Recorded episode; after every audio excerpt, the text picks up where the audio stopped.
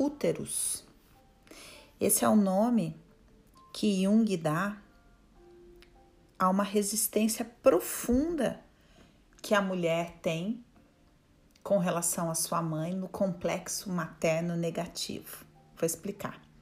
Jung vai construir um raciocínio falando sobre os aspectos do feminino e diz que quando uma mulher tem uma identificação muito profunda com a mãe no sentido negativo, ela desenvolve uma defesa tão profunda contra a própria mãe que tudo que se refere à figura da mãe é evitado a todo custo.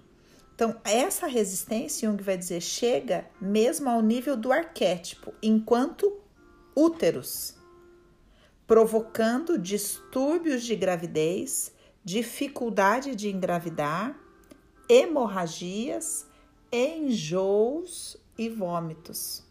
Ou seja, muitas vezes a rejeição da mãe, os aspectos é, difíceis, né, da formação da identidade de uma mulher com relação à sua mãe, vão se manifestar nos seus distúrbios uterinos com relação à maternidade, denominada por Jung de úteros.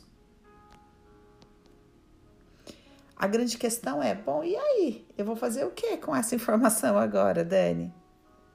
Primeiro você vai olhar e vai descobrir: existe essa defesa contra a minha mãe? Porque toda defesa contra a mãe é uma defesa contra a maternidade.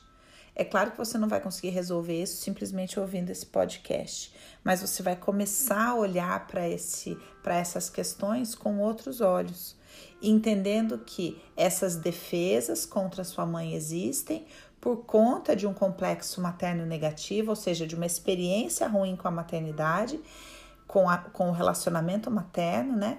Esse, essa experiência ruim precisa ser tratada para que não reflita diretamente na sua própria experiência de maternidade. Essa é a grande questão que Jung aborda, aborda pelo nome úteros.